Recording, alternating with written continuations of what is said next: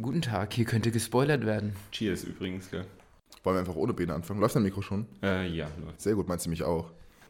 Weil am Ende muss ich ja. sonst das alles so ultra überkorrigieren. Oh, das ist intensiver Augenkontakt Hey, mit dir, Bene. Bene.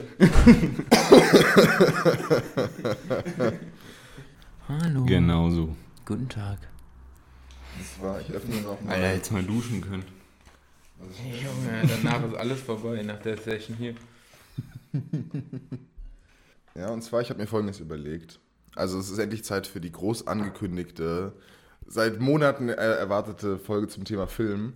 Und dass wir, weil das jetzt die erste Folge zum Thema Film überhaupt ist, dass wir auch einmal anfangen und einfach darüber reden, warum es vielleicht wichtig ist, Filme zu gucken oder warum, warum wir das zum Beispiel machen. Also es ist ja auch jetzt eine bisschen persönliche Vorliebe von uns, aber dass wir quasi auch das noch als allgemeines Intro machen, weil ich habe dazu nämlich auch ein bisschen was ähm, aufgeschrieben. Soll ich einfach mal das vorlesen, äh, was ich geschrieben habe? Ja, gern. Gerne. Filme waren und sind eine hervorragende Schule, aber nicht nur über Architektur. Sie sind Lehrstücke über Perfektion, künstlerische Konzeption, Ästhetik, Ideologie und Philosophie und schaffen dies in wenigen Stunden. Normalerweise steht das Haus still, während wir durch die Räume gehen. Bei Filmen können wir stillstehen, während uns der Film gezielt durch den Raum bewegt. Von Filmen können wir nicht unbedingt etwas direkt über Architektur lernen, im Sinne von Konstruktion oder Gestaltung, genauso wie wir von einem guten Roman nichts unmittelbar über Satzbau oder Grammatik lernen. In Filmen sehen wir Architektur als Requisite, als Dramaturgie, als Charakter und bisweilen als Täter. Wir lernen durch Filme etwas über das Wesen von Architektur und vielleicht müssen uns Filme manchmal vorführen, was wir bereits vor uns hatten und nur nicht erkannt haben. Filme zeigen uns eben nicht nur, was Architektur ist, sondern vor allem, was Architektur alles sein könnte. Also heute soll es auf jeden Fall um den ersten Film noch von der Reihe gehen und der Film ist von Alfred Hitchcock aus dem Jahr, lass mich lügen, 1954. Originaltitel Rare Window. Ist ein Film, der ähm, eigentlich die ganze Zeit in der Wohnung der Hauptfigur L.B. Jeffries bleibt. Und L.B. Jeffries ist ein Katastrophenfotograf, der sich das Bein gebrochen hat und somit an seine Wohnung gefesselt ist und nichts anderes macht, als den ganzen Tag aus dem Fenster zu schauen. Ich glaube, so könnte man, und dann fängt er halt an, Sachen zu sehen, die zu verknüpfen und daraus ergibt sich dann ähm, so ein Hitchcock-Krimi-Thriller-Plot. Und um den Film soll es heute gehen. Und wir haben ihn heute zusammen geschaut. Wir haben ihn unmittelbar vor der Folge mal wieder zusammen geschaut. Wir haben ihn vor ein paar Wochen schon mal gesehen. Und wir hatten uns überlegt, dass wir jetzt einfach direkt im Anschluss drüber sprechen, weil es ja noch am frischsten ist. Und es war das erste Mal in meinem Leben, dass ich mit einem Notizblock daneben einen Film geschaut habe. Aber es war ganz interessant, wenn man einen Film wirklich mal so extrem aufmerksam schaut. Und habe mir auch währenddessen äh, die ganze Zeit so Notizen gemacht.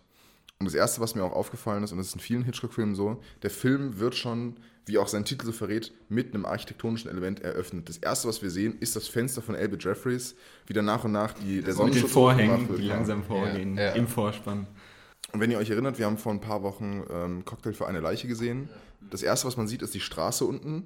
Dann dreht sich die Kamera, nachdem der Vorspann durch ist, und man sieht ein Fenster. Die Kamera fährt drauf zu und dann hört man den Schrei und dann geht der Film los. Auch mit dem architektonischen Element eröffnet und Psycho auch. Und es gibt in mehreren Filmen, dass Hitchcock eben architektonische Elemente benutzt, um einen Film zu eröffnen. Weil wie, fäng- wie fängst du einen Film an? Und er erklärt dann mit dieser Bildsprache so, wo geht's hin, hinter welchem Fenster geht's los, aus welchem Fenster schauen wir raus. Ja, und ich glaube, es startet auch mit der Katze, die durchs Bild läuft, über die Treppen. Und ähm, insgesamt wird der Hof dann erstmal be beleuchtet. Also es folgt quasi der Szene der Katze. Und ich glaube, es endet auch, die Szene endet damit, dass man den Blick raus au- aus dem Hof, also dass der Betrachter aus dem Hof rausschauen kann. Was ja auch erstmal interessant ist, dass man irgendwie diese zwei Welten direkt sieht. Nämlich die Öffentlichkeit draußen und der Hof drinnen. Und ich glaube, das ist so die erste Szene, wo man alles wirklich sieht und es ist ja auch irgendwie direkt architektonisch verknüpft. Kann das sein, dass du eine Küchen-Profi-Sahne heute trinkst? Oder was trinkst Nein, du, das Freddy? mein- Nee, ah, gar nicht erwähnt, dass wir trinken. Oh, okay. Also ich trinke Das war der so Wink. alle einen, äh, einen, einen Gin Tonic. Ja, wir Ähm, dachten, Ja. wir dachten heute, wir haben nur für euch, wir haben Samstag heute.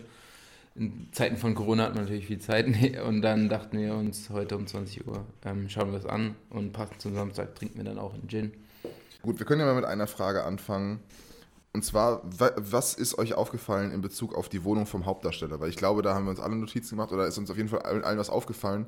Weil was mir, was mir jetzt erstmal eine filmische Besonderheit ist von dem Film, die man aber auch irgendwie, die architektonisch halt verstärkt wird, ist ja, wir nehmen ja einen Protagonisten, der von Beruf ein Beobachter ist, er ist Fotograf.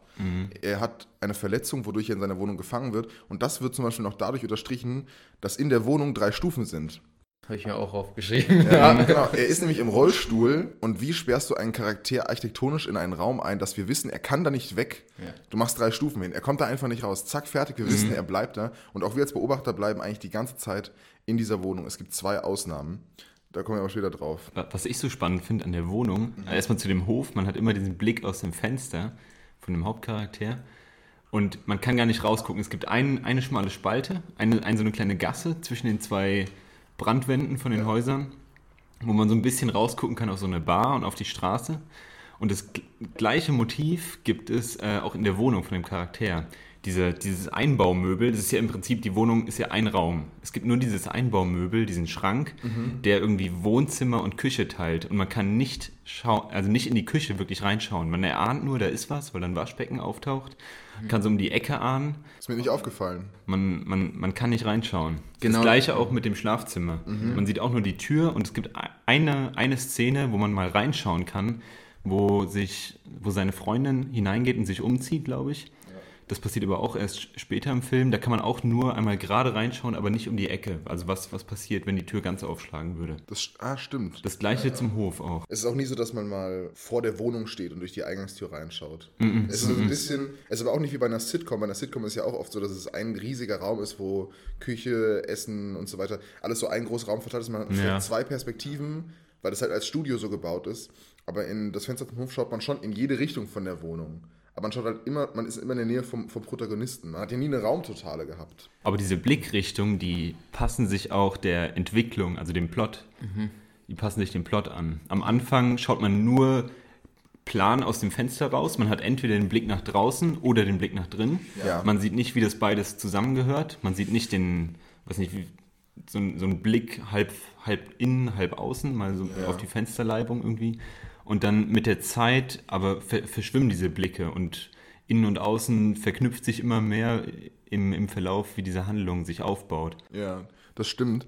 Eine Sache, die mir auch aufgefallen ist, also vielleicht noch ein bisschen zur, ähm, zur Erklärung, so ein bisschen radiomoderatorenmäßig. Wir müssen ja auch ein bisschen erklären, was wir, was eigentlich dahinter steckt. So, wir haben jetzt bei Monaten die Idee, mal eine Folge über einen Film aufzunehmen und uns damit irgendwie zu äh, befassen. Aber die Idee ist halt auch, dass wir das schon ein bisschen aufarbeiten. Also wir haben den Film jetzt nicht zum ersten Mal gesehen und ähm, wir haben auch ein bisschen was äh, vorbereitet. Ich habe auch äh, ein Buch dabei. Also zum einen habe ich das Buch The Wrong House äh, dabei. Da geht es ähm, um die Architektur in Hitchcock-Filmen. Da ist auf jeden Fall viel so thematisch raus. Und ich habe noch das Buch äh, Mr. Hitchcock, wie haben Sie das gemacht? Das ist ein bekanntes Buch, wo es um im Wesentlichen um seine Filmtechnik geht, wo er eben auch was zu diesem Film ähm, erklärt. Und eine Sache, die mir aufgefallen ist, die er in diesem Buch ähm, Mr. Hitchcock, wie haben Sie das gemacht, erklärt hat, ist nämlich, man sollte sich die total in einem Film aufsparen. Es gibt auch diese Szene, wo der Hund stirbt von der Nachbarin. Ja. Das ist die erste Szene, wo wir den Hof in der größtmöglichen Totale sehen, die es in dem ganzen Film gibt. Weil das ist der erste, ist nicht unbedingt vielleicht ein Schock, aber es ist das erste Mal, dass es so ist. Er hat es in diesem, im, im Buch erklärt, er ist so, wenn man ein, eine Szene hat mit einem Verhör und du filmst den Verhörten ganz nah aufgelöst, ganz, ganz große Aufnahme und gehst langsam zurück und dann sieht man nur die Schulter vom Polizisten, wo man irgendwie drei Sterne sieht. Du hast genug gezeigt, um zu verstehen, dass es ein Verhör ist, aber die Totale von dem Raum, die sollte man sich jetzt aufheben, bis ein wichtiger Moment kommt. Also keine Ahnung, das Geständnis kommt und dann hast du zum ersten Mal eine Totale, wie viel mehr Kraft es dann auf einmal hat, was es dann für so ein visueller Impact ist. Ja. Ähm, das ist mir aufgefallen, wo du meintest, nicht so Entwicklung vom Film. Also auch wie viel wir von dem Hof sehen und die Inszenierung davon ist ja ganz präzise abgestimmt. Aber wir sollten vielleicht wieder dann zurückkommen, was wir vielleicht über Architektur oder als Architekten lernen können. Du guckst, als hättest du noch eine Notiz gemacht, die du, über die du reden willst. Was, find, was ist denn das wichtigste Thema, über das man reden sollte bei dem Film? Ich glaube, eines der wichtigsten Dinge in diesem Film sind die, die Fenster, die einem ermöglichen, in die anderen Wohnungen reinzuschauen. er sitzt ja dort und beobachtet den ganzen Tag, irgendwann auch mit Fernglas und Teleobjektiv und schaut nur in die Fenster der anderen Wohnungen hinein. Er ist eigentlich halb Mensch, halb Kamera, wenn man so will. Und die Fenster, ja, eigentlich, ja, es liegt eigentlich auf der Hand, aber du hast recht. Also die Fenster, also eine Besonderheit bei dem Film ist nämlich, die Fenster haben das Format vom, vom damaligen Filmformat. Aber die sind ja unterschiedlich groß. Das- das weil ich hatte mir auch, ich fand es interessant, dass man die Ablesbarkeit der Privatsphäre durch die Fensteröffnung, durch die Größe Ja. sieht, was ich interessant fand. Und ich hatte das Gefühl, dass die Fenster so gewählt sind, dass die Charaktere, dass das die Charaktere unterstützt.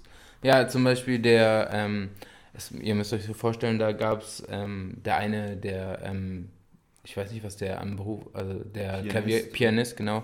Ähm, ich glaube, der war freiberuflicher Pi- Pianist, genau. Und ähm, der hatte einen sehr transparenten, groß, also er hatte insgesamt eine sehr große Öffnung, insgesamt viele Fenster, sehr transparent. Ähm, genau, und das vom Charakter war auch ganz anders, zum Beispiel als der mysteriöse Mann, der am Ende auch seine, weiß nicht, ob wir Tor, Torwald dürfen. heißt der. Torwald, genau. Ähm, da waren die Fensteröffnungen ganz anders gewählt. Und selbst in dieser Wohnung waren die Fensteröffnungen hier auch gewählt. Nämlich es gab diesen ähm, mysteriösen Eingangsbereich mit der Küche, wo man nur eine kleine Öffnung hatte, hatte dann den größeren Bereich, ähm, der dann zu, das Wohnzimmer da äh, wieder gespielt hatte und dann wieder den kleineren Bereich, wo man denkt auch, dass er seine Frau umgebracht hatte.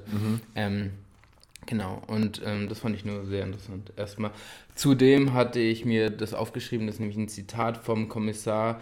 Ähm, du, zu ihm gesagt, du schaust in eine private Welt hinein. Und ich finde, das zeigt es eigentlich ganz gut, was ich auch, ähm, ja, weil es halt so unglaublich privat funktioniert. Und ich glaube, wir hatten auch gar nicht erwähnt, dass auch besonders interessant an der Wohnung ist, dass sie ja nur hofseitig ist. Ja, Und ich, stimmt. Ja. Alle Wohnungen, die da sind, sind hof ausgerichtet. also es funktionieren alle Zimmer der Wohnung, die man zumindest irgendwie erahnen kann durch die Fenster, funktionieren zum Hof hin. Das ist ein typischer Wohnungstypus, den man in New York viel findet. Es gibt wirklich, es gibt eine Straßenwohnung und es gibt eine Hofwohnung. Also was heutzutage ja oft erstrebenswert ist, ist ja Durchwohnen. Ja. Genauso wie ich ja auch wohne. Man hat eine Fassade zur Straße hin und zum Hof und du kannst beide Seiten wahrnehmen. Und diese Wohnungstypen äh, nennen sich Railroad-Wohnungen. Also eigentlich keine Ahnung, Schienennetz oder Schienenwohnungen, weil sie halt aneinander gereiht sind. Es gibt ja auch nie einen Flur. Deshalb gibt es auch nie einen Raum, der sich außerhalb von unserem Blickfeld befindet. Wir sehen immer das, was passiert. Und ich wollte noch kurz ähm, vielleicht ein bisschen ausholen und erläutern. Also in diesem Film geht es ja auch darum, dass L.B. Jeffries, für, für die Leute, die den Film nicht gesehen haben, also ich würde auf jeden Fall erstens empfehlen, schaut ihn vorher. Schaut den zuerst, nicht, dass ihr euch hier spoilern. Kostet, wenn man ihn irgendwo online kauft, vielleicht 4 bis 10 Euro und die sind sehr, sehr gut investiert. Das ist einfach ein schöner Film. Einfach ein richtig schöner, geiler Ja. Film. Also es gibt einmal den Pianisten, der relativ nah zu ihm wohnt, mit der, Glos äh, mit der großen Glasfassade. Dann gibt es das Ehepaar, das immer auf dem Balkon schläft und keine Kinder hat, aber diesen Hund, den sie immer über so eine Seilwindenkonstruktion in einem Korb in den Hof ablassen. Im Geschoss darunter wohnt das Ehepaar Torwald, das ist das Ehepaar, um das es eigentlich in dem Film geht. Der Mann, der seine Frau äh, tötet, die Frau ist ähm, behindert und auf Pflege angewiesen und ist eigentlich den ganzen Tag im Bett. Darunter wohnt ähm, ähm, eine Frau, die alleine wohnt. Dann gibt es noch im, das ist so ein klein, also wie so ein kleines Hinterhaus, das dann daneben gebaut ist. Da wohnt dann unten eine Künstlerin und über, über ihr wohnt äh, Miss. Torso, die Tänzerin, die den ganzen Tag eigentlich nur leicht bekleidet durch ihre Wohnung tanzt und isst. Und dann gibt es noch, gibt es noch das Ehepaar, das schräg gegenüber von L.B. Jeffries wohnt, das frisch verlobt ist und eingezogen ist und eigentlich den ganzen Tag nur Sex hat, was man auch eben, was du halt von man meintest, so die Fassade spiegelt die Be Be Bewohner wieder. Das Rollo ist unten, den ganzen Film eigentlich. Und das ist alles, was wir architektonisch brauchen, um zu verstehen, was gerade passiert. Bis auf den Anfang, wo man sieht, wie der Genau. Und um, bis, bis auf das Ende, wo, wo, der, wo der Vorhang wieder oben ist und wir wieder sehen, dass sie da sitzen und anfangen Krise zu haben, streiten. ja. Weil was nämlich auch interessant ist, und das ist jetzt ein kleiner Ausflug in die Konzeption von dem Film, was vielleicht jetzt nicht unbedingt architektonisch ist, aber es ist ja schon so, Architektur und Charakter sind ein ziemlich enges Zusammenspiel in dem Film. Also wie die Leute die Architektur, in der sie wohnen, benutzen, spiegelt wieder, was sie für Charaktere sind. Genau, ja. Und alle Charaktere sind alternative, wie soll man sagen, alternative Realitäten von unserer Hauptfigur L.B. Jeffreys. Also es gibt das Ehepaar, das sich streitet. Später wird das frisch eingezogene Ehepaar selbst wieder zu diesem Ehepaar. Und in dem Moment, wo wir als Zuschauer das Ehepaar sehen, wie es sich streitet, telefoniert er ja mit seinem Chef und sagt, können Sie sich das vorstellen? Ich komme nach Hause, meine Frau, man fängt an sich zu streiten und wir sehen das genau in dem Moment. Ist halt perfekt übereinander gelegt. Äh, das wollte ich noch kurz dazu sagen. Also diese Charaktere sind auch deshalb so gut gewählt, weil sie eben nicht irgendwelche Charaktere sind, beliebig sind, sondern sie sind eigentlich nur verschiedene Abwandlungen von L.B. Jeffreys, wie er sein könnte. Weil er ist in dieser Position, dass, dass er diese Verlobte hat, die in ihn verliebt ist, aber er will sie nicht heiraten, weil es nicht zu seiner Lebenssituation passt. Ja. Dann gibt es aber Miss Lonely Hearts, die ist dann das, was quasi aus ihm wird, wenn er äh, diese Frau komplett ver verließe. Dann gibt es das zerstrittene Ehepaar, das er sein könnte. Dann gibt es das frisch eingezogene, das Glückliche. Und so sind es quasi so Unter Untermöglichkeiten davon. Äh, Und das stand in diesem Buch und ich fand das ein, äh, eine interessante Beobachtung. Aber zurück zu den Fenstern, weil die sind natürlich wirklich der Kern von dem Film. Viel Schwung geholt. Ja. Aber war gut. Ja, ich glaube. Ich versuche, ich habe ich hab so viele Sachen mit zu diesem Film aufgeschrieben und ganz viele Sachen sind natürlich nicht unmittelbar jetzt wichtig für das, was man über Architektur lernen kann, aber irgendwie hängen sie halt damit zusammen, weil der Film eigentlich aus so wenig Dingen besteht, dass man sich das schon irgendwie so zu Herzen nehmen müsste. Aber was man auf jeden Fall sagen kann, also ein Punkt ist auf, jeden Fall Fassade plus Bewohner ist gleich der Charakter. Und vielleicht kann man es auch so erweitern. Meines Erachtens, es hat was mit davon zu tun, wie viel die Leute von sich preisgeben wollen. Genau, ja. Weil die wesentlichen Parameter sind privat und öffentlich in diesem Film. Und das hat auch einen Grund, dass dieser Film das Fenster zum Hof und nicht das Fenster zum Platz heißt. Was übrigens eine tolle, eine tolle Fortsetzung wäre. Wie geil wäre das? Aber ich glaube, es- leider ist Hitchcock schon tot. Deswegen kann es schwierig werden. Ja, es wäre auch, Ich glaube glaube, ich, es ganz schön, wenn man es probieren Ja, ich würde. glaube, es wäre ein gescheiterter. auf jeden Fall, auf jeden Fall. Aber ähm, ich habe in dem Buch, wo es um die Architektur geht, hier The Wrong House. Ja, Ich muss nicht, ich, so, halt dieses Buch. ja. Da ging es um diesen Film und wie, und wie man ihn besprechen könnte. Und da äh, hat der Autor den Begriff von ähm, On-Screen und Off-Screen-Raum äh, gebildet. Dass einfach der Raum, den wir wirklich sehen können, ist On-Screen. Also wir schauen durchs Fenster von, von Torwald und wir sehen, dass er die Sachen seiner Frau packt. Wir sehen, dass er irgendwelchen Schmuck einpackt. Das ist der On-Screen-Raum. Dann geht er in den nächsten Raum. Er ist kurz hinter der Wand und jetzt ist er im Off-Screen-Raum. Ja. Und jetzt ist er in dem Bereich, den wir uns vorstellen müssen. Also es gibt sowas wie realen Raum und vorgestellten Raum in diesem Film. Und es gibt noch so, glaube ich, so einen transluzenten Bereich, nämlich wenn die, ähm, wenn er im Raum ist, aber der, man sieht ihn nicht, sondern man sieht nur die Konturen, wie eine Silhouette von ihm. Nämlich wenn die Vorhänge nach unten, beziehungsweise die Rollos nach unten gesetzt sind. Oder sieht man ihn zum Beispiel in der Szene, dass er etwas macht, aber man, kann, man weiß nicht genau, was er macht. Das ist irgendwie dazwischen. Ja, Das ist in stimmt. between. Es ist, zu diesen Offscreen-Räumen. Das ist spannend, weil am, am Ende, ähm, wo die Freundin von Hauptcharakter der Hauptcharakter heißt L.B. Jeffries. L.B. Jeffries, ich werde es mir nicht merken können. Ich auf den Zettel schreiben, hier in die Mitte. Freddy, du musst es nur einmal sagen, wir waren dann immer LB Jeffries. Immer so Von dir rein. ne? Ja, genau. Er ist L.B. Jeffries und wie- wie heißt seine Verlobte? Lisa. Lisa, stimmt, Lisa. Das hast du gemerkt. Ja, klar. Ähm, nee, wie sie am Ende äh, in die Wohnung einsteigt, um Beweismittel zu finden. Und dann betritt er die Wohnung von vorne. Man sieht, wie sie in einem Fenster zu steht und wie er in das andere Fenster langsam eintritt. Und dann verschwindet sie hinter einer Wandfläche. Irgendwie, oder er läuft, er läuft dann an ihr vorbei. Also auch an dieser Wandfläche vorbei, erscheint im nächsten Fenster, wo sie vorher stand. Und dann sieht man, wie sich beide wieder aus dieser Wandfläche hinaus bewegen und wie beide dann in diesem Raum Im- stehen. im Fenster. Und aber, dann- aber erstmal läuft er an ihr vorbei, obwohl beide hinter dieser Wandfläche sein müssten. Das heißt, irgendwie, irgendwas ist da noch, was man gar nicht erfasst. Ja, genau, was man nicht versteht, man, man, hat, man kriegt schon so ein, obwohl wir nicht alles sehen, hat man das Gefühl, man könnte den Grundriss aufzeichnen davon. Ist wieder dieses gleiche Motiv. Der Hof, der, der nur so eine Öffnung hat, durch die man Mhm. rausschauen kann. Das Zimmer von ihm, wo man auch irgendwie die Küche nicht sieht und das Schlafzimmer. Und dann wieder die, die Wohnung der anderen, wo man wirklich nur den Ausschnitt des Fensters gerahmt sieht. Aber alles andere in dieser Wohnung bleibt spekulativ. Was mir übrigens aufgefallen ist, jetzt einfach mal so wohntypologisch bei ganz vielen Wohnungen, dass die so immer so Einraumkonzepte haben. Einfach so ein Zimmer und jetzt stellst du einfach alles rein. Dieses Torso und LB Jeffries haben ja beide so eine Wohnung, wo Küche, Wohnen und so weiter eigentlich alles in einem Raum ist, weil auch der Raum, wo Grace Kelly reingeht, um sich dann umzuziehen, ist das Badezimmer. Ja. Man sieht nämlich kurz die Bad. Badewanne. Ja, ja. Hier in dem Buch ist ja auch der, der Grundriss gezeichnet, was ja, was ja erstmal mega geil ist. Ah, und, und sein Bett Hier- steht am hier- Fenster. Genau, und das Bett steht am Fenster. Und das wollte ich noch sagen zu seinem Fenster. Was ist sein ein Erker. Fenster, sein, genau, sein Fenster ist ein Erker. Und was hat der Erker? Ausblick in drei Richtungen. Er ist nämlich der Voyeur, also hat er das Fenster mit dem meisten Ausblick. Willst du mit einer Frage starten? Ich glaube, es wäre mal ganz gut. Was war eure Lieblingsszene? Ähm, die Szene hatten wir schon, ähm, wo der Hund stirbt. Das ist das erste Mal, wo, wo wirklich, wo jeder Charakter aus seiner Wohnung in seinen Außenbereich tritt und die, man merkt es auch am Schnitt des ganzen Films. Man hat immer sehr lange Szenen, weil die Szenen sind oft am, am Stück gedreht und dauern relativ lange Ja. und es passiert ein ganzer Handlungsabschnitt. Ja. Und dann ähm, ist der Hund tot im Hof, die Frau schreit und Und dann gibt es die und Totale. es, genau, dann gibt es diesen Blick in, auf jede Wohnung nacheinander mit einem großen Gesamtbild, wie die Wohnungen miteinander verknüpft sind. Alle Charaktere kommen heraus Mhm. Und, und treten in Erscheinung. Und man, man sieht, okay, wie, wie funktioniert dieser ganze Innenhof. Und es ist nicht ganz richtig, dass alle ans Fenster kommen, nämlich nur der Mörder nicht, beziehungsweise nur der vermeintliche Mörder nicht, was ja dann auch, Aber was auch dann Grace Kelly, wie heißt sie, Lisa, dann auch äh, adressiert. Und sie sagt dann eben, oder, ne- oder sagt LB Jeffries das zu ihr, er ist der Einzige, der nicht ans Fenster gekommen ist. Und irgendwie in dem Moment wissen wir dann, okay, jetzt sind, wir- dann sind wir uns sicher und wir haben es irgendwie eigentlich durch den Hof verstanden. Er, er sagt das zu ihr, glaube ich, aber man, man sieht auch, dass in seiner Wohnung das Licht aus ist, aber eine Zigarette glimmt. Das heißt, er sitzt im Dunkeln in seiner Wohnung und zieht sich da bewusst zurück. Ich hatte auch, ich glaube, die, also ich fand zwei Szenen sehr schön, nämlich einmal die Szene, als er in seine Wohnung wieder geht, wo Lisa auch in der Wohnung sich befindet.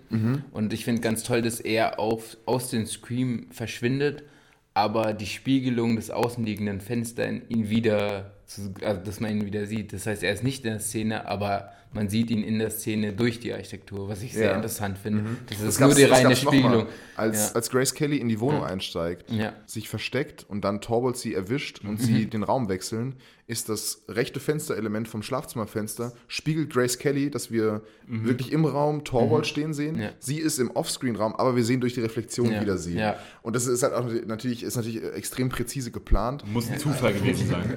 Ja, war safe ein Zufall. Und das ist dann eigentlich das Coole. Das wird nämlich dann wie, eigentlich so ein bisschen wieder wie Theater gemacht, dieser Film. Aber er funktioniert trotzdem nur als Film. Und ich glaube, was ich auch sehr toll fand, war die Szene, dass er hat immer den Fokus auf den Hof. Und ich fand es interessant, als der Fokus nicht auf den Hof, sondern wo äh, die, also der Mörder ihn entdeckt und zu ihm schaut, Ja. wo erstmal der Fokus nicht auf, auf, auf der Hauptperson liegt, sondern ähm, genau, also wo der Fokus wieder zurückwandert auf die Hauptperson, was eigentlich nie sonst vorkommt. Er wird das erste Mal selbst Das gesehen. ist wie ein Bruch, aber das ist eher filmisch, was ich sehr interessant finde, ja. Also meine Lieblingsszene war eine Dialogszene. Er ist ja die ganze Zeit allein in seiner Wohnung eigentlich. Ab und zu kommt die Pflegerin, einmal besucht ihn äh, Lisa und sie fangen an, sich zu unterhalten. Und dieser ganze Dialog ist fast komplett ohne Schnitt. Und dann sagt er einfach den Satz, und das ist meine, der ganze Film in der Nutshell, da geht etwas vor sich, ich habe es durch das Fenster gesehen. Ja. Und diesen Satz, ist er ist absolut unpoetisch, so von, von der Sprache her, aber er fasst diesen Film zusammen und dann versucht sie ihm auszureden, dass Torvald wirklich der Mörder sein könnte oder dass wirklich was vor sich gegangen ist, weil sie argumentiert, wieso hätte er dich das alles sehen lassen sollen? Und das bringt eigentlich die Art und Weise, wie ein Hof funktioniert, zusammen. Der Hof basiert nämlich auf dem Prinzip, dass jeder die ganze Zeit in deine Wohnung schauen kann, es normalerweise aber nicht tut. Genau. Und das ist genau diese Ambivalenz, wie Öffentlichkeit und Privatheit gesund Halb, funktioniert. halb öffentlich. Also Genau. So, ein so eine Art und. Weise, wie du dich eben entscheiden kannst. Und das fand ich in diesem Dialog vor allem, weil er so wirklich so ein, zwei Minuten am Stück ist und sie reden so miteinander und am Ende vom Dialog steht sie so auf und schaut rüber und sieht irgendwas in der Wohnung und dann sagt sie, okay, erzähl mir alles, was du gesehen hast, weil sie dann anfängt, ihm, äh, ihm zu glauben. Und also an sich Dialogszenen, wo es um diese Fenster ging, fand ich, fand ich einfach toll. Ich hatte nämlich das auch aufgeschrieben, als dann sein, als er dann seinen Detektivfreund anruft und der dann sagt, es ist nun mal eine private Welt, in die du da hineinschaust. Privat machen die Menschen alles Mögliche, was sie in der Öffentlichkeit niemals tun würden. Ja, mit diesen, in diesen zwei Sätzen könntest du eigentlich so den ganzen Film so zusammenfassen. Ja, stimmt. Was, was die Anforderung an den Raum sein muss, um das zu erfüllen. Ich mag es halt, wenn ein Film sich quasi selbst analysiert. ja. Ja. Also wenn ein Film selber schon die Antwort liefert von der Frage, die er stellt oder von dieser, von der Idee, die er, ver- die er vermittelt. Ich hätte noch eine architektonische Frage zu euch. Wie sehr ist die Hellhörigkeit wichtig in diesem Film? Uh, ganz, da, da ganz hatte ich mir Punkt. wirklich viele Gedanken zu gemacht, zur Hellhörigkeit. Nämlich Ganz manchmal, oft hört man in der Szene relativ viel. Das heißt, es muss eine rel rel relativ hellhörige Architektur sein. Willst du noch einen vierten Gin? einen siebten. Ähm, aber oft, oft mal hört man es zum Beispiel nicht, was sehr interessant ist. Und ähm, ich habe mich nur die Frage gestellt, ähm, genau, warum? Warum sieht man das? Also warum ist das so wichtig in diesem Film? Genau, architektonisch auch, Ja. weil es ja eigentlich eine Distanz ist. Was, was außen und innen von Räumen oft, oft verbindet, ist, sind, ist Licht, Lichtstimmung und Akustik. Aber wir haben oft, das einmal in einer Szene sind auch die Rollläden von Jeffreys unten. Da macht Lisa die Vorhänge runter. Ich weiß gar nicht aus welchem Grund, habe ich mir jetzt nicht gemerkt. Sie sagt so, Das, die, die, das ist vorbei, ja. Genau. Ja, so ein bisschen wie wenn Eltern den Fernseher ausschalten und sagen, Genau. so, das ist genug geschaut. Das reicht für heute. Zu. Genau, und dann hört man diesen einen Schrei im Hof, ähm, wo, genau, Ja. wo die Frau merkt, dass ihr Hund umgebracht wurde. Und das ist dann Anreiz dafür, diese Fenster wieder zu öffnen, in den Hof zu schauen, wie alle anderen auch in den Hof schauen. Genauso in der Szene, wo ähm, der Mörder, Torwald. Torward, So, ich, ich schreibe ich schreib mal jetzt So Schreib- gut beim Schneiden. ich schreibe vielleicht meinen Zettel, genau. Mörder ist gleich Torwald. Perfekt. Hauptcharakter, Ja, Protagonist ist gleich Al. Wie unprofessionell. Und aber die, okay. Und die Frau ist. Ja, das ist die erste Folge, die ist unprofessionell. Ich habe Das jetzt auch nicht so viel vorbereitet. Das wird auch ein richtiges Gemetzel im Schnitt. Ihr habt ein Mikro, das ihr zu zweit benutzt. Lisa. So, Aber- genau. T- Zurück zu äh, Licht und äh, Akustik. Ähm, als, als Torwart, so heißt er, steht hier auf dem Zettel, ähm, dann bemerkt irgendwann, dass äh, L.B. Jeffries ihn ähm, beobachtet hat bei Dessen dem Verlobte Mord, übrigens Lisa heißt. dessen Verlobte Lisa heißt. ähm, kommt er rüber in die Wohnung von ihm und man sieht aber, man kann nicht in den Flur hineinschauen von der Wohnung aus. Man sieht nur, wie das Licht unten in dem Türspalt äh, leuchtet. Irgendwann geht es aus. Man hört Schritte im Flur. Er kommt immer näher. Und in dieser Zeit, in der diese Schritte langsam hörbar werden, ähm, beginnt sich äh, Jeffries dann in seiner Wohnung darauf vorzubereiten, dass gleich jemand hineinkommt. Ja. Also man hat genau wie er nicht den Blick nach draußen, weil er die Stufen sind, die er nicht überschreiten kann. Er kann nicht weg, sondern man ist ja wirklich drin gefangen und hat nur dieses akustische Geräusch, dieses Signal und kann sich, dann- man weiß, was passiert, aber man, man kommt da nicht raus. Man ist genauso gefangen in dieser Szene wie er. Ich glaube, für den Film ist eine naturalistische Ton, Tongebung schon, schon wichtig, dass wir auch akustisch eben vermittelt bekommen, wir sind Jeffries. Okay. Wir sehen ja auch erst, das ist ja auch, was auch interessant ist, ähm, der Film behandelt ja eigentlich auch das Thema Maßstab, was ja ein sehr wichtiges Thema für Architekten ist, auf eine sehr interessante Art und Weise. Und zwar, wir sehen die ganze Zeit so viel, wie ein Mensch normal sehen kann. Mit der Auflösung, mit dem, mit dem Ausschnitt. Wir können, wir können nicht die Augenfarbe von Torwald in der Wohnung gegenüber erkennen. Wir können auch nicht sehen, ob er eine Messe oder einen Säger einpackt. Wir können auch nicht sehen, was er aus den Taschen holt und so weiter. Und dann nimmt er aber das Fernglas. Und erst als er das Fernglas hat, sehen auch wir mehr. Das heißt, erst in dem Moment, wo der Protagonist den Zoom quasi ansetzt, haben wir auch den Zoom. Ähm, ich finde, es hat dann nicht so eine krasse architektonische Erleuchtung oder sowas gebracht. Es ist halt filmisch sehr sauber umgesetzt. Aber es ist, es ist eigentlich Maßstab im Film. Und so sauber umgesetzt, dass wir auch wissen, ah, es ist logisch, dass ich jetzt mehr sehen kann. Und dann hat er noch die Kamera mit dem Teleobjektiv, die noch näher sehen kann. Genauso ganz am Ende passiert genau das Gleiche. Das ist das erste Mal, dass man den Blick aus der Wohnung, also dass man nicht von innerhalb der Wohnung nach draußen schaut, dass, dass man sich außerhalb der Wohnung befindet, als er nämlich aus dem Fenster fällt. Ja. Da steht man auch im Hof dann auf einmal unten Das stimmt. und schaut Aber ihn an. die, als der Hund stirbt, äh, hat die Kamera auch ein paar Einstellungen, die nicht aus seiner Wohnung sind. Stimmt, Das die ist ganzen, das erste Mal. Man sieht auch ja. kurz mal Miss Torso irgendwie von der Treppe gefilmt. Das ist mir aber auch erst jetzt aufgefallen, weil ich es in dem Buch gelesen habe, dass wir da das zum ersten Mal verlassen, weil eben das eine besondere Szene ist, wo es. Mit der Dramatik wo, wahrscheinlich Genau, wo, ja, wo, der, wo, ja dann auch die Frau von dem Ehepaar, den der Hund gehört hat, die reagiert ja eigentlich so, als wäre ihr Kind gestorben oder Mhm. so. Das ist ja, sie übertreibt ja, wenn man so will, auch ein, äh, auch ein Stück weit und schreit dann auch an, was seid ihr nur für Nachbarn? Nachbarn sollten sich lieben, Nachbarn sollten aufpassen. Aber irgendjemand von euch war so herzlos, meinen Hund zu töten. Und dann verlassen wir zum ersten Mal äh, eben die Position und sie hat halt eben dieses Nachbarschaftsthema definiert und wir haben nochmal einen Mord gesehen eigentlich vor, aller Augen. Nur der Mörder lässt sich nicht blicken. Aber das kommt nochmal vor, nämlich, ich glaube, relativ am Anfang, wo Lisa ähm, sehr, die ist sehr skeptisch, warum er das macht und hinterfragt das ja auch. Und selbst sie sagt dann, Zitat, liebe deinen Nachbarn und ähm, spioniere nicht aus, was ja eigentlich auch irgendwie ein Gemeinschaftsgefühl innerhalb des Hofes widerspiegelt, was auch sehr interessant ist. Stimmt, sie reden ja auch darüber, ob das moralisch vertretbar ist. Da sagt er auch wirklich den Satz, den ich irgendwie witzig fand. Ich frage mich, ob es moralisch vertretbar ist, seinen Nachbarn mit einem Tele äh, Teleobjektiv zu beobachten, selbst wenn ich damit beweisen kann, dass er unschuldig ist. Und das ist ja eigentlich so wirklich die Frage, okay, wie weit geht jetzt diese. Das eine ist eben hinschauen und normal wohnen, das andere ist beobachten und er ist eigentlich der ausgewachsene Voyeur, weil er eben auch nichts anderes zu tun hat und sein Beruf das genaue Hinschauen eigentlich ist. Und es gibt dann diesen witzigen Begriff von der äh, Hinterhof-Fenstermoral, Ja. sagt sie an einer Stelle. Und die Kamera wird von der, äh, von der Pflegerin an einer, Ste an einer Stelle als tragbares Schlüsselloch bezeichnet. Ja. Das fand ich auch mega geil, dass, die, dass die Kamera mit etwas Architektonischem verglichen wird, wo man eben diesen voyeuristischen Beobachterblick Boah, hat, dieses. Spionieren, ne? dieses durch Schlüsselloch schauen. Und nichts anderes ist, ist die Kamera eigentlich. Er hat ein Schlüsselloch, das er auf die Leute hält und hat eben diese Maßstäblichkeit. Das Zusammenfassen finde ich einfach nur wi- wichtig, dass es irgendwie einen Kodex und eine Moral für diesen Hinterhof gibt und er sich dem widersetzt. Finde ich einfach nur schön. Ja. Es ist noch spannend, wie die, wie die Haushälterin das für unfassbar abwegig hält, aus diesem Fenster rauszugucken. Wie sie am Anfang sagt, was, was sind Sie wieder für ein Spanner heute? Sie schauen aus Ihrem Fenster. Oder kein Zitat, Stimmt.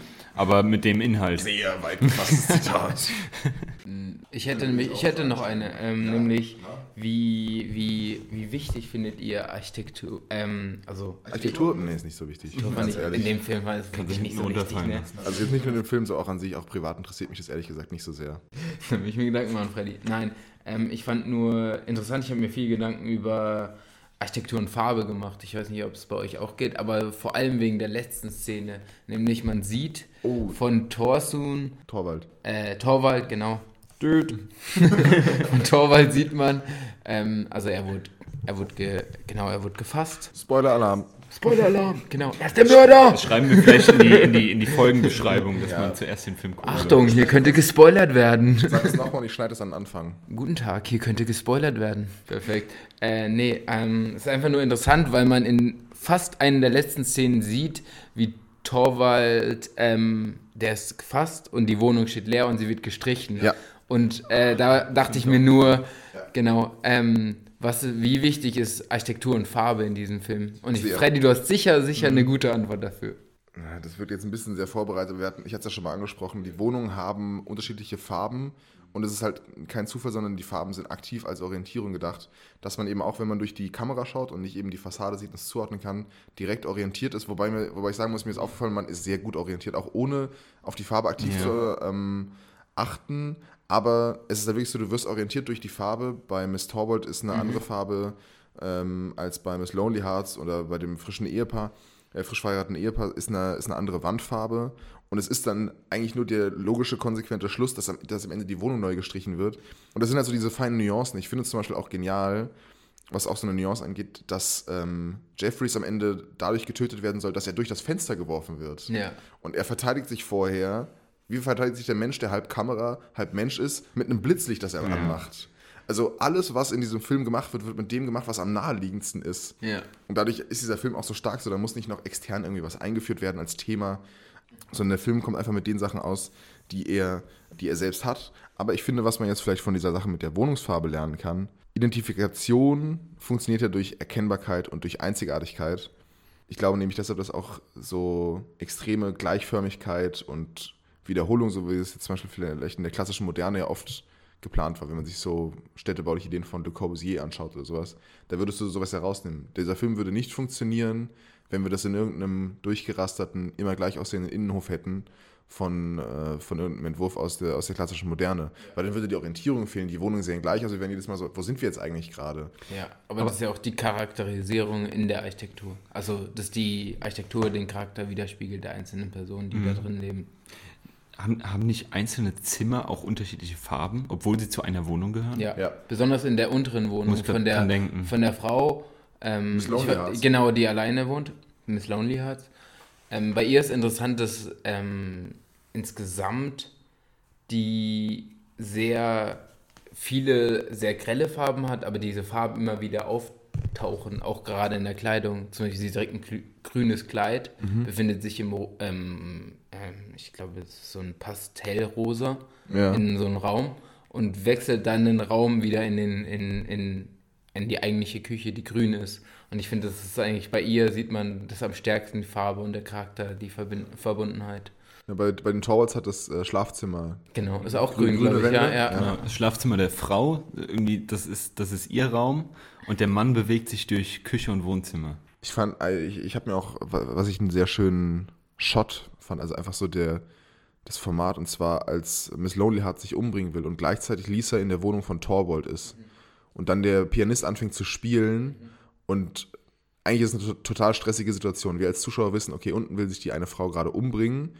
Wir können aber auch nicht einfach, und ich sage jetzt bewusst wir, weil man ist, fühlt sich wirklich in der Situation von L.B. Jeffries, weil wir sind die ganze Zeit bei ihm, wir sind er, wir sind in seiner Wohnung. Und man will irgendwie einschreiten, aber man will sich jetzt auch nicht verraten, weil man eben auch gerade diesen Mord aufklären will. Und gleichzeitig ist Lisa in der Wohnung und wir wissen, dass Torvald jeden Moment zurückkommt. Und dann kommt Torvald zurück, läuft durch den Flur. Wir sehen Lisa, wie sie oben in der Wohnung ist. Und im gleichen, in der gleichen Aufnahme sehen wir auch noch, wie Miss Lonely hat so von ihrem Tisch aufsteht, wo sie gerade ihren Abschlussbrief schreibt und äh, vorne zum Fenster geht und der Musik zuhört. Und für so vier, fünf Sekunden macht der Film wie so ein, wie so ein Durchatmen, so ein ganz kurzes. Und Lisa hält so kurz die Perlen hoch Und dann sehen wir, wie Torvald im Flur immer näher zur Tür kommt. Und dann geht es wieder weiter. Ja. So ein ganz kurzer Break. Und am Ende kommt Miss Lonely Hearts mit dem äh, Pianisten zusammen. Ein ziemlicher Kontrast, der da aufgebaut wird in der Szene, fällt mir gerade auf. Oben wird das eine Beweismittel gefunden, Ja. Aber im gleichen Moment wird die Situation unfassbar stressig, weil der Mörder in dem Fall zurückkommt und man merkt das, man weiß das, man erahnt es irgendwie, auch wenn man ihn noch nicht sieht. Und unten löst sich aber die Situation, weil sie sich nicht mehr umbringen will, sondern der Ja. Musik zuhört. ja. Und das, muss, und das passiert alles in fünf Sekunden. Ja, genau. Das ist unfassbar. Das stimmt, das merkt man auch jetzt erst, wenn man drüber spricht irgendwie. Deshalb, ich glaube auch, dass man von Filmen halt oft was lernen kann. Gar nicht so, wie ich es vorhin meinte, im Sinne von direkt was lernen. Also auch wenn ich jetzt das Fenster zum Hof schaue, du kannst dir natürlich anschauen, wie die Fenster gemacht sind. Ich finde zum Beispiel die Fenster von der Torwalds Wohnung total schön proportioniert und auch äh, eine richtig angenehme Überlegung, wie man, was dieses, so ein bisschen wie dieses Diener- und Dienerfenster, dieses breite Genau. Format, ähm, schön groß, äh, äh, Flügel zum Öffnen und so weiter, sondern auch, man kann von Filmen oft was so über Präzision, finde ich, halt lernen und über, wie man Konzepte richtig macht, wie man, weil das sind ja so gut durchdachte Kunstwerke und manchmal fällt mir es einfach so auf, wo ich mir denke, oh, das ist einfach in, so, so wundervoll in sich stimmig. Stimmt, ja. Und auch immer den Bezug, zum Beispiel, wenn Torwall ähm, nach Hause kommt, dann hat er ja auch immer den Blick wieder in den Innenhof, was irgendwie Mhm. auch immer die Blickbeziehung auch wieder. Und wir sehen ihn dadurch, was, was ich schön finde. Ich hätte aber noch. Ich habe auch noch eine verkopfte Frage. Ah, Okay. Wollt, wollt ihr eine verkopfte Ja. Frage? ja. Und zwar, also ich habe mich über diesen Film ja auch am Anfang so ein bisschen belesen, weil der mich auch einfach so aus künstlerischer Sicht so ein bisschen interessiert hat, wie er eigentlich gemacht ist. Und Hitchcock hat was sehr Interessantes über diesen Film gesagt. Er meinte nämlich, dieser Film ist die klarste Umsetzung einer filmischen Idee, die er je gemacht hat. Und zwar, das Medium Film selbst beruht ja darauf, wir sehen uns etwas an und wir reagieren darauf. So hat er das erstmal definiert. Und nichts anderes macht dieser Film. L.B. Jeffries schaut durch die Fenster und die Fenster müssen wir eigentlich, um auch vorhin auf das Thema zurückzukommen, als kleine Bildschirme sehen. Also in dem, in dem Buch hier geht es auch darum, Fenster werden in der Malerei oft als äh, Bilder zur Welt, als Gemälde zur Welt beschrieben und wir schauen aber uns einzelne Filme an. Wir sind L.B. Jeffries, L.B. Jeffries sieht sich einzelne Filme in diesem Hof an und wir ähm, sehen, wie, was er sieht und wie er reagiert. Und das ist True Cinema. Und das kannst du nur in einem Film machen. Das meint er nämlich. True Cinema ist, wenn du diese Sache nur im Film umsetzen kannst. Du kannst es nicht als Theaterstück machen. Du kannst es nicht als Buch machen. Also du könntest schon die Geschichte aufschreiben. Aber die Art und Weise, wie es wirklich gemacht wird, diese, das ist wirklich ein Film. Und dann habe ich mich gefragt, okay, was für eine Idee könnte man nur mit Architektur umsetzen? Was wäre jetzt diese, diesem, diesem Konzept nach True Architecture? Wow. Wow. Nach Weihnachten verrate ich es dir. Nein. Müssen wir auch gar nicht beantworten. Ich glaub, wollte nur den Gedanken ja, haben, da, ja. weil, weil Hitchcock hat einen Film gemacht, der nur als Film Aber funktioniert. hast du da- darauf eine Antwort noch was Nein, Interesse? nein, gar nicht. Ich habe mir nur aufgeschrieben, dass, äh, dass, man, dass der Film sich logischerweise der filmischen Erzählweise bedient. Also auch die Eröffnungsszene zum Beispiel. Die Kamera fährt durch die Wohnung, wir sehen die Kamera, wir sehen A.B. Jeffries, wir sehen das Thermometer, wir wissen, es ist warm, wir wissen, wo er wohnt, wir wissen, dass er schwitzt, wir wissen, dass sein Bein gebrochen ist, weil wir den Gips sehen. Es gibt keinen einzigen Dialogfetzen, es gibt keinen Offsprecher, der uns erklärt, hier sehen Sie L.B. Jeffries. Er hat sich kürzlich das Bein gebrochen und der ist Katastrophenfotograf, was Sie daran sehen, dass da eine Kamera ist. So, der Film versucht uns nicht für dumm zu verkaufen, sondern ist einfach ein Film. Und deshalb ist das Einzige, was ich mir dazu aufgeschrieben habe, also True Architecture müsste natürlich etwas sein, eine Idee, die nur durch Raum umsetzbar ist.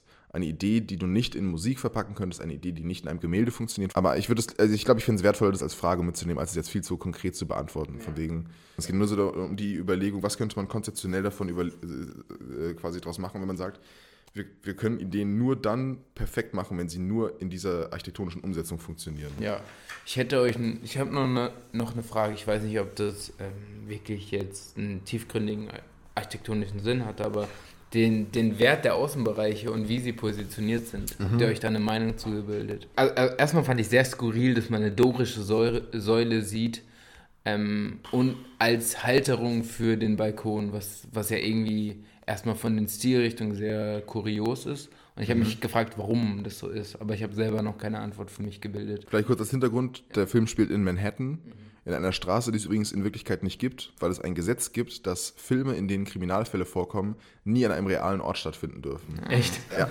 ja habe ich auch aus dem Buch hier, das fand ich ganz witzig, weil, äh, weil vermieden werden soll, dass es quasi als Vorlage für, für echte Verbrechen gilt und man will ähm, Reisen dahin vermeiden, Ja. wenn es diesen Ort wirklich gibt. Verständlich, ja. Deshalb, deshalb müssen es immer fiktionale Orte sein. Zu der dorischen Säule am Balkon.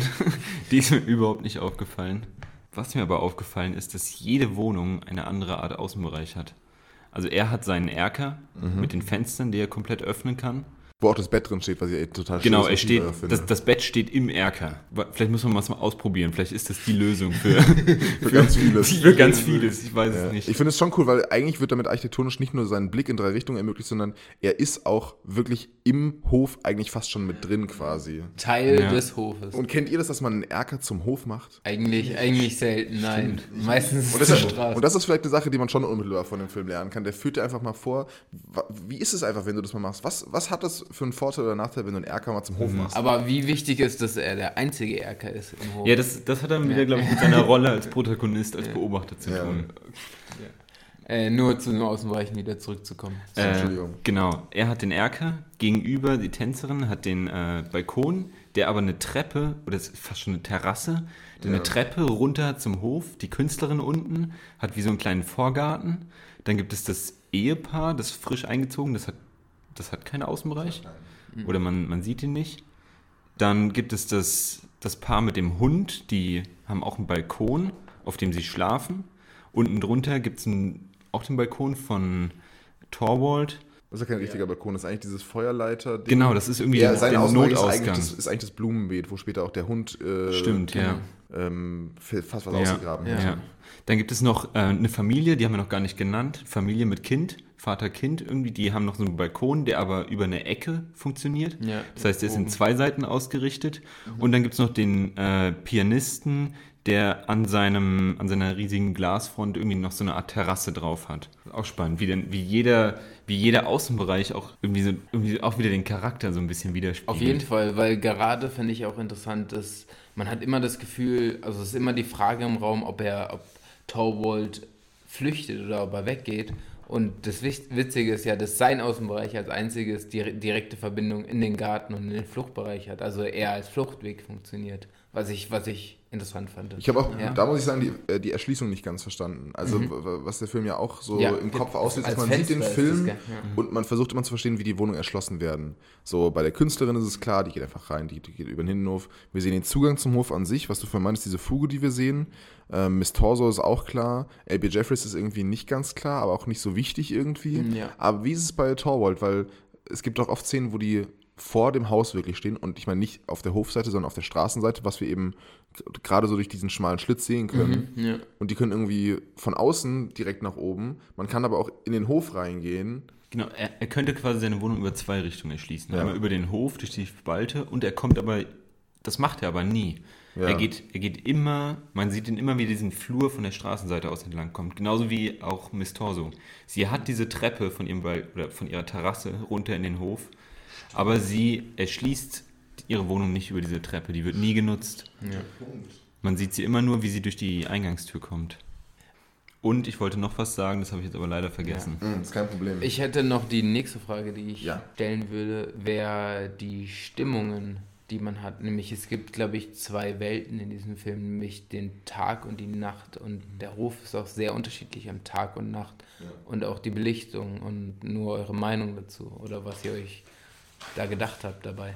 Also eine Sache, die auf jeden Fall interessant ist, ist grundsätzlich, wie Licht auch benutzt wird, um sich zu verstecken. Genau. Also es gibt ja ganz oft diese Szene, wie er zurückrollt in den Schatten, um sich in seiner Wohnung zu verstecken und zurückzuziehen und wie dann Licht quasi als Privatsphäre auch genutzt wird.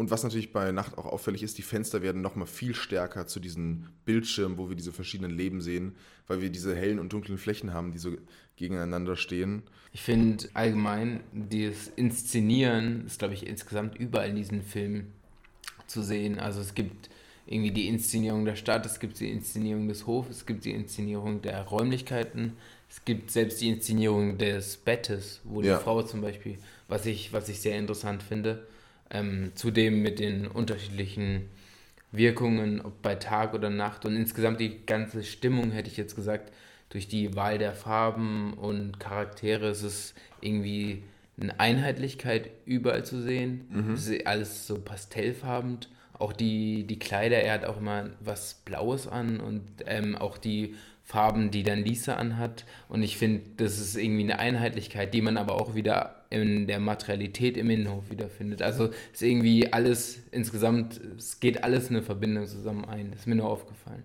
Ja. ja was ich, was vielleicht so gewollt ist, aber vielleicht auch nicht. Also ich würde grundsätzlich sagen, alles, was wir in einem Film von Hitchcock beobachten, steht erstmal unter dem Generalverdacht mit Absicht gemacht worden Genau. zu sein. ja. Ähm, Stimmt, ich habe bisher noch, ich muss sagen, ich habe bisher den Film noch gar nicht atmosphärisch mir mit Absicht quasi angeschaut. Oh, doch, zum Thema Licht, wie Licht benutzt wird. Der erste Auftritt von Grace Kelly, wo sie ihren Namen sagt und mit jedem Teil ihres Namens, sie sagt ihren Vornamen, ihren zweiten Namen und ihren Nachnamen und mit jedem Namen macht sie eine Lampe mehr an. Und dann dreht sie sich einmal im Kreis und äh, erklärt, was, äh, was für ein Kleid sie anhat. Also Licht wird so unglaublich zur Inszenierung von diesem Star noch benutzt. Und Grace Kelly ist ja wirklich ein absoluter Weltstar. Stimmt, oh, wie konnte mir das nur äh, entfallen?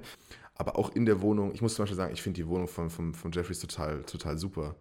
Ich mag auch, dass da, das habe ich mir auch irgendwann mal aufgeschrieben, ich mag auch, dass da so Raumtypologien einfach so zusammengewurschtelt werden. Ja. Da ist irgendwie die Küche, wie du schon meintest, ist eigentlich die Rückseite vom Schreibtisch durch dieses eine große Einbaumöbel, wo dann eben die ganzen Bücher sind und seine ganzes Kameraequipment, dass sie es auch so ganz selbstverständlich benutzen. Also die kommen rein, äh, da gibt es die Garderobe, das Bett steht im Erker, wo sie sich dann drauflegt, um, um die Zigarette zu rauchen. Äh, und dann machen sie Cognac heiß und Kaffee, einfach nachts. Total, ja, eigentlich total super. Äh, ein letztes Thema, Freddy. Ja, Hau und zwar, das habe ich schon ein bisschen länger auf dem Tisch liegen, weil ich hatte ja auch eigentlich die Überlegung darüber, über den Film einfach das als Text zu schreiben, was ich jetzt auch nach dieser Folge irgendwann mal machen werde, weil wir jetzt auch nochmal gemeinsam darüber gesprochen haben. Und zwar, ähm, ich würde mit einer Sache anfangen, und zwar, du Bene, du hast mal über Hoppers Bilder gesagt. Das Spannende an Hoppers Bildern ist nicht das, was man sieht, sondern das, was man nicht sieht. Kannst du mir erklären, was du damit gemeint hast? Ich glaube, es ist halt, also hier, mh, nicht, dass das jetzt von mir kommt. Wir hatten auch, ähm, ich war, ich hatte mir die Ausstellung angeguckt in Basel, aber wir hatten auch noch die allgemeine Ausstellung angeguckt. Die wurde dann online per Zoom-Meeting, konnten wir denen folgen und dann wurde es erwähnt. Das ist nicht von mir, sondern Ja. das ist von Kunstkritiker. ähm, nee, ist einfach nur interessant, dass, dass man die Frage offen lässt, was denn sonst der Kontext dieses Bildes ist und nicht nur, was in diesem Bild gezeigt ist. Und darum geht es vielleicht auch gar nicht, sondern es ist ja auch gerade interessant, was wir nicht sehen oder wie, wie läuft es weiter, dieses Bild und wie ist die Stimmung weiter, genau. Ich fand es nämlich interessant, ich habe zwei Bücher über Edward Hopper. Ich habe an ganz vielen Stellen Sätze gefunden, die wirken so, als hätte man sie falsch abgeheftet. Als würden die eigentlich in eine Analyse von Das Fenster zum Hof passen. Ich lese euch mal eine Stelle vor. Ich habe mir nämlich, nämlich zu diesem Satz, ähm, das Interessante an Hoppers Bildern ist äh, das, was man nicht sieht, zwei Seiten aufgeschrieben. Und hier ist zum Beispiel, Hopper macht den Blick des Betrachters in so gut wie all seinen Bildern zum Thema. Die Bilder geben diesem Blick von einigen Selbstporträts mal abgesehen nie zurück. Die Interaktion von Personen findet immer innerhalb dieser Szene statt. Der Betrachter wird draußen gelassen, gedrängt in die Rolle des Unbeteiligten, des Zuschauers wider Willen, des Voyeurs. Genau. Und das steht einfach in einem Buch von Hopper und ich habe das so gelesen und dachte mir so, ne, Ja, doch, das Ist ja stimmt. nicht. Das stimmt. wirklich, als hätte man es falsch abgeheftet. L.B. Jeffries ist ja genau das. Vor allem, weil es so oft diesen Blick durchs Fenster gibt. Ich habe es mir hier extra noch in dem, in dem Buch markiert. Es gibt so oft diesen Blick wie in das Fenster zum Hof, dieser, dieser Blick von außen. Hier, auch das Bild mit der Putzfrau hier. Komplex. Also da, das hätte ich ja niemals gedacht. Also, also Ja. den, den, den Zusammenhang, aber jetzt, wo ihn, also wo du darauf hinweist, finde ich, gibt es ihn auf Ich jeden bin Fall. da auch ja. nicht selbst drauf gekommen. Das wäre jetzt die nächste Frage. Sind die beiden sich gegenseitig bewusst? Ja. Okay. Aber der Unterschied, glaube ich, nur was ich sagen wollte, der Unterschied zwischen Hopper und Hitchcock, wenn man da. Ist, dass der eine malt? Nein.